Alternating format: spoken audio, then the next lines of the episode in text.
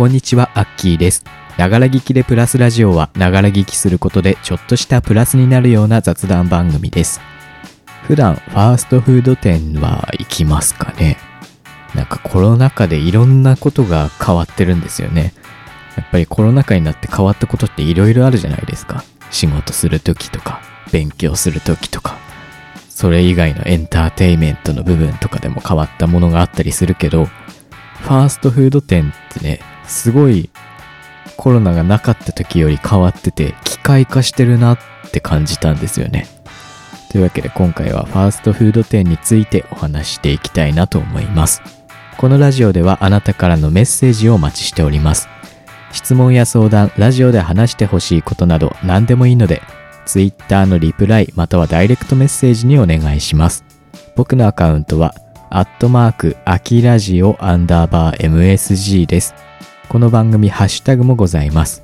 ハッシュタグ、ながラジオ、長はひらがな、ラジオはカタカナです。それでは最後までお楽しみください。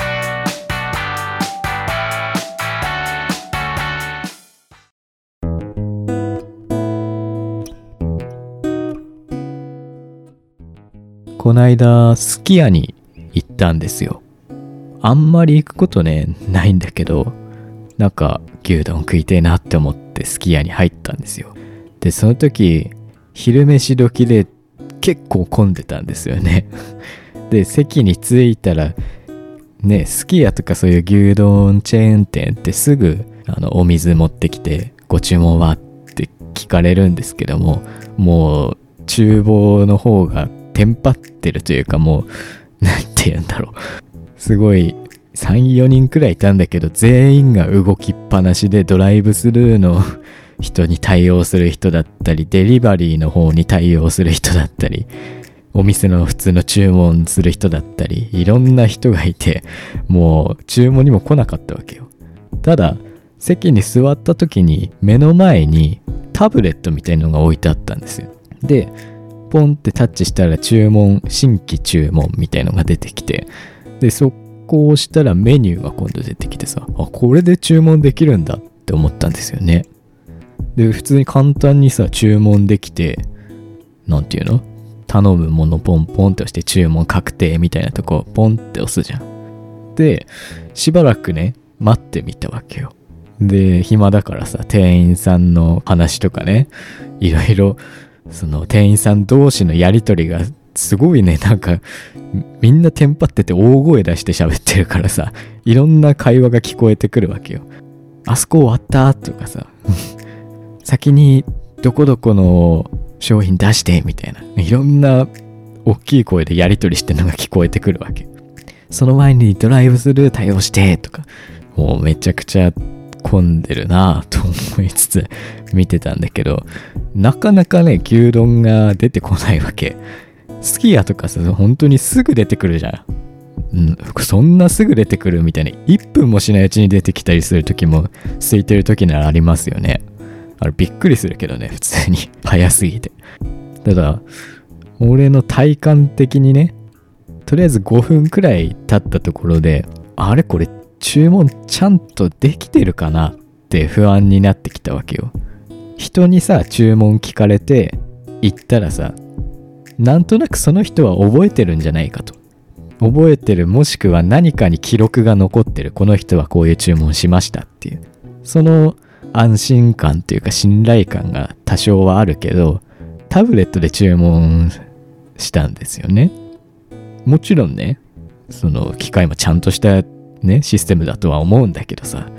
なんだろう、ちゃんとできてるかなっていう不安が残るんだよね、俺はなぜか。古い人間なのかもしれないけど。なんかね、信頼しきれない部分がね、あるんですよ。なぜか。で、15分くらい経っても出てこなくてさ、タブレット見たら、呼び出しっていうボタンがあるわけ。で、多分それを押したら、店員さんが来てくれて、お話できるっていう感じだったんだけど、なんかもう本当に世話しなく動いてるし、あの、水こぼしたりしてたのよ。水こぼしたりして、それ拭いたり、もう本当にテンパってる状態だったからさ、これ呼び出すのもなーって思ったんですよね。待ってたら来るかって思ったんだけど来なくて、20分くらいしたら、ね、さすがに呼ぼうかなと思ってきて、呼ぼうかなと思った時に牛丼持ってきてくれたってことがあったんですよね。うん。だからさ、機械ってね、今いろんなとこでさ、その直接店員さんと会話するっていうのも、まあ、マスクしてれば大丈夫なんだろうけど、ちょっとリスクがあるじゃないですか。マスクしてたと言っても、ね、まあ横から空気漏れたりはするだろうし、飛沫も完璧には防御できないだろうし、しかも今ね、オミクロン株流行ってきて、なんかね、そういうシステムがあるんだったらそういうのを利用した方がいいことは確かじゃないですか。だけどなんか信用できないなって 俺は思っちゃうんだよなと。そういうことがありました。で、すき家だけじゃなくて、この間マクドナルドに行ったのよ。しかも平日にマクドナルドに行ったわけ。お昼に。その日ちょうど大学がない時で、授業なかった時で、マクドナルドにたんだけど、知ってます？マクドナルドもモバイルオーダーっていうのとかテーブルオーダーっていうのがあるんですよね。まあ利用したことあるっていう方も多いかなと思うんですけども、あの店頭のとこに行って注文するんじゃなくて、スマホで事前になんかメニューとか選んだり、店舗選んだりすると注文できると。で、テイクアウトの場合もできるんですよ。まあ店舗によってもね、いろんな差があるみたいですけども、モバイルオーダー対応してるとこだったら持ち帰りと店頭で食べるやつで、あの、列で並ばなくてもいいっていう事前に作っといてくださいっていうオーダーができるっていうシステムがあるんですよね。で、それプラステーブルオーダーっていうのもあるんですよね。で、何かっていうと、テーブルにまず座りますと。まあ、テーブルにはさ、席に座りますと。テーブルのとこに。で、そこでスマホで注文をして、テーブルに書いてある番号をスマホで入力すると、そこに持ってきてくれると。完全になんかレストランみたいなね、感じですよね。まあそういうこともできるみたいなんだけどさ、それも、なんだろう、ちょっと怖くない？いきなり席に座るっていうのが。あいつなんで席座ってんだって周りから見られることもあり得るし、まあそれはモバイルオーダーっていうシステム、テーブルオーダーっていうシステムがあるからまあいいんだろうけどさ、うん。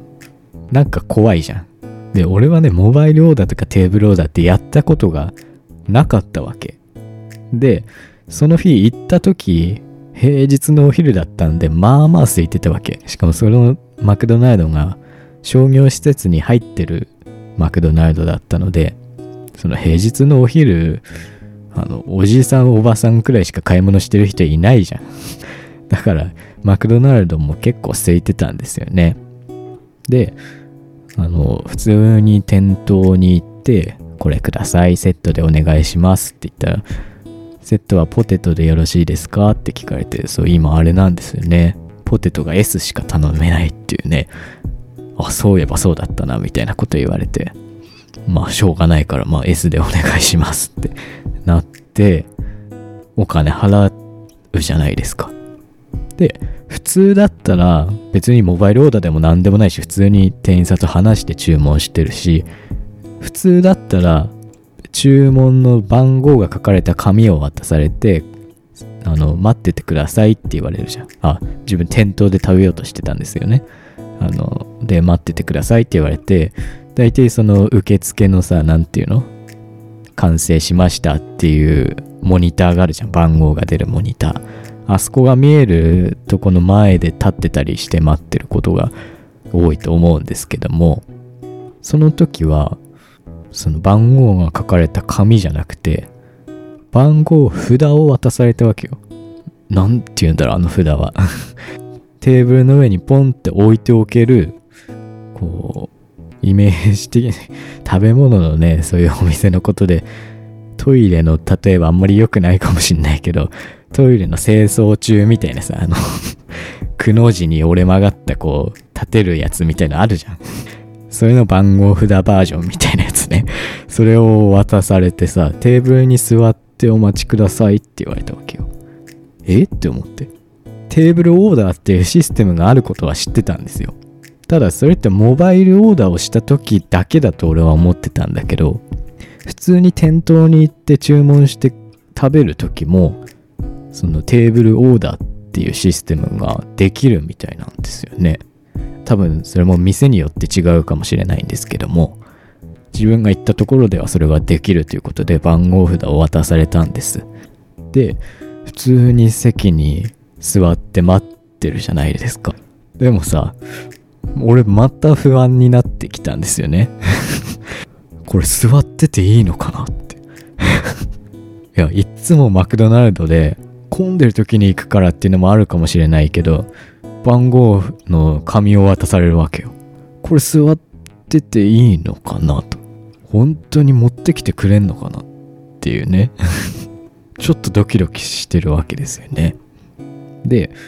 そのシステムがちゃんとなってるんでしょうね。店員さんがさ、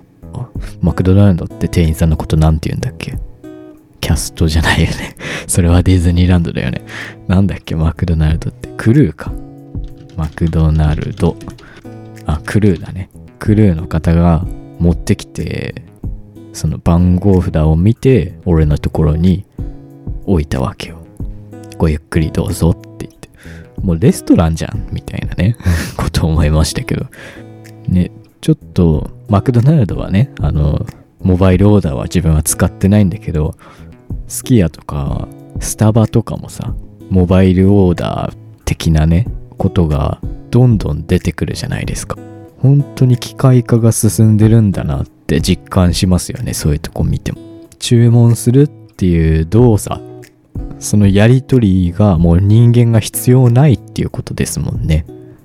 いろんなものがね、人工知能によって置き換わる仕事が、人間がする仕事が人工知能がするものに置き換わっていくみたいなことよく言われますけど、コロナ禍でこのフ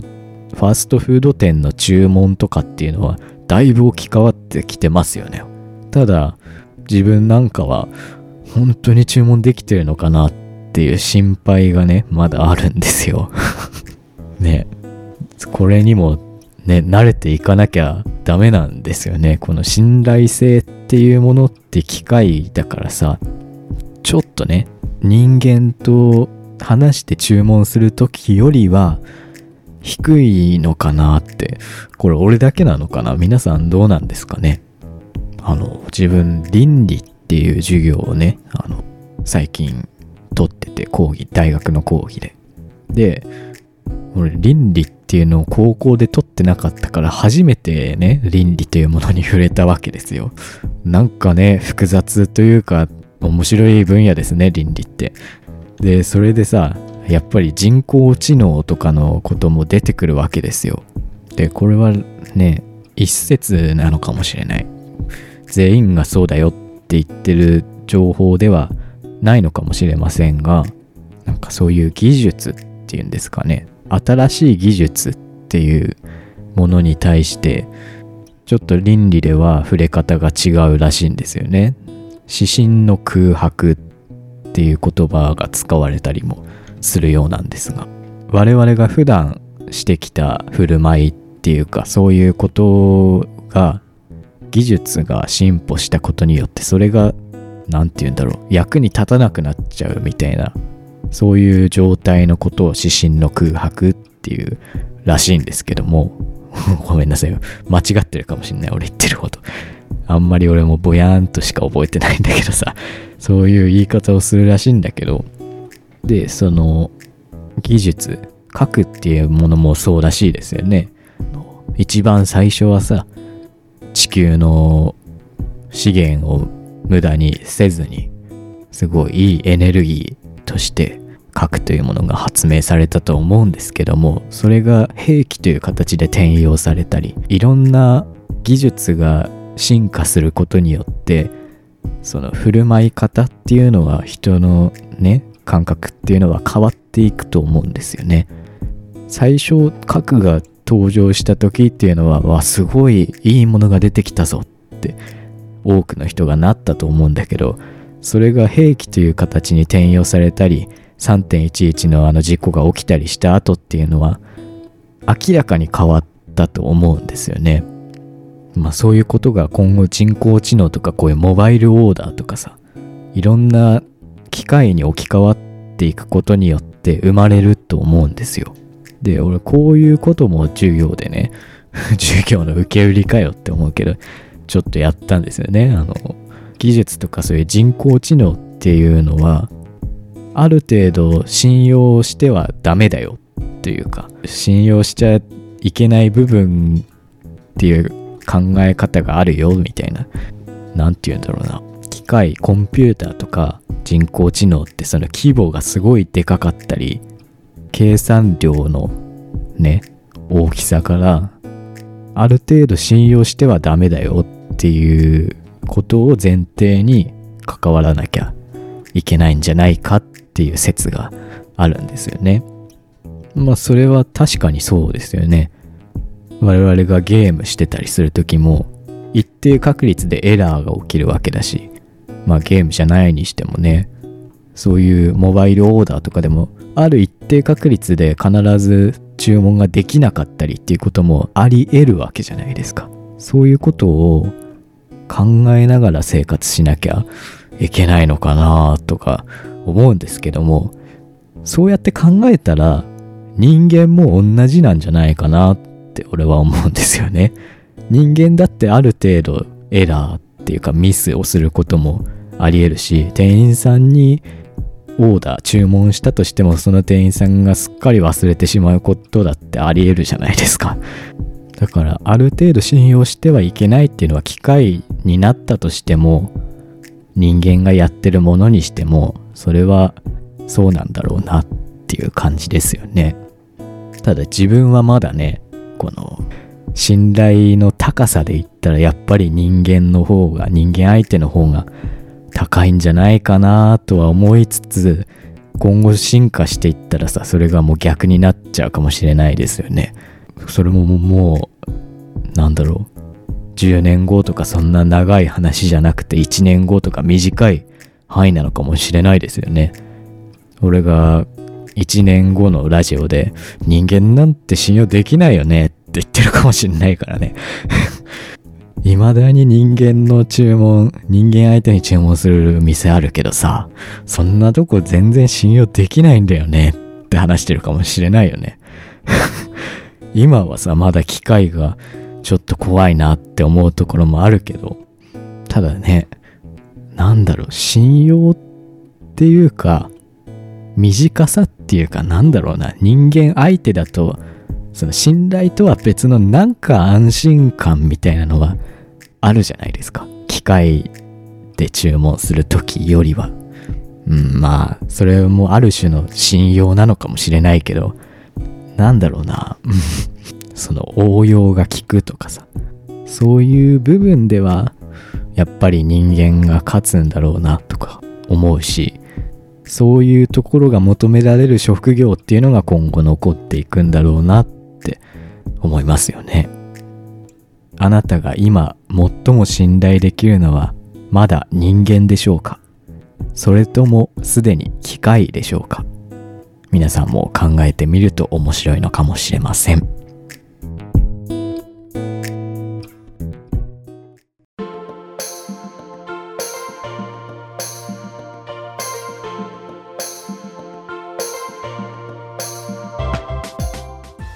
はい、というわけで今回もお送りしてきましたが、前回ね、目標なんかあるかなとか思ってたんだけど、だいぶね、今年の目標がもう1月も終わるけど 固まってきたというか、これにしよっかな、みたいなのがあります。まず一つが、運転免許を取る。これは確実に今年中にやりたい。で今年僕も就活とかが始まるので、ちょっと忙しくなりますねっていう感じで、そういう資格関係もね、頑張っていきたいなっていうのと、ラジオのことに関して言えば、ある程度、ね、最近再生数っていうんですかね、そういうのが増えてきて、嬉しいなとは思いつつ、やっぱりまだ新規の方っていうか、知らない方っていうのはいっぱいいますよね。もう数えきれないほどいますよね。知らない方っていう方に聞いてもらうっていうことをやっていきたいなと思います。まあそんな感じですかね。目標って言えるのかはわかんないけどね、それが。ね、でもそ、そこが問題なんだよな。あの、新しい方に聞いてもらうためにはどうしたらいいか、何をすればいいかっていうのが、未だ定まってないので そこをね、なんとか探してやっていけたらなと思います。もちろんね、あの、継続してずっと聞いてくださる方っていうのは本当にありがたいですし、これからもよろしくお願いしますっていう感じです。最近ね、ちょっとペースが落ちてきちゃってますが、過去回がいっぱいありますので、そういうのを、まあ、ずっと聞いてる方だったらね、毎回聞いてるよっていう方も嬉しいことに多分データ見たらね、いらっしゃると思うので、うん、何回も聞けというのもどうかと思うんですけども、久しぶりに聞いてみようかなっていう回がもしあれば、そういうのも聞いていただければなと思います。このラジオではあなたからのメッセージをお待ちしております。質問や相談、ラジオで話してほしいことなど何でもいいので Twitter のリプライまたはダイレクトメッセージにお願いします。僕のアカウントは、アットマーク、アキラジオアンダーバー MSG、アットマーク、アキラジオアンダーバー MSG、綴りは AKIRADIO アンダーバー MSG です。この番組ハッシュタグもございます。ハッシュタグ、長ラジオ、長はひらがな、ラジオはカタカナです。最後までお付き合いいただきありがとうございました。次回のラジオもぜひ聴いてください。それでは、じゃあね。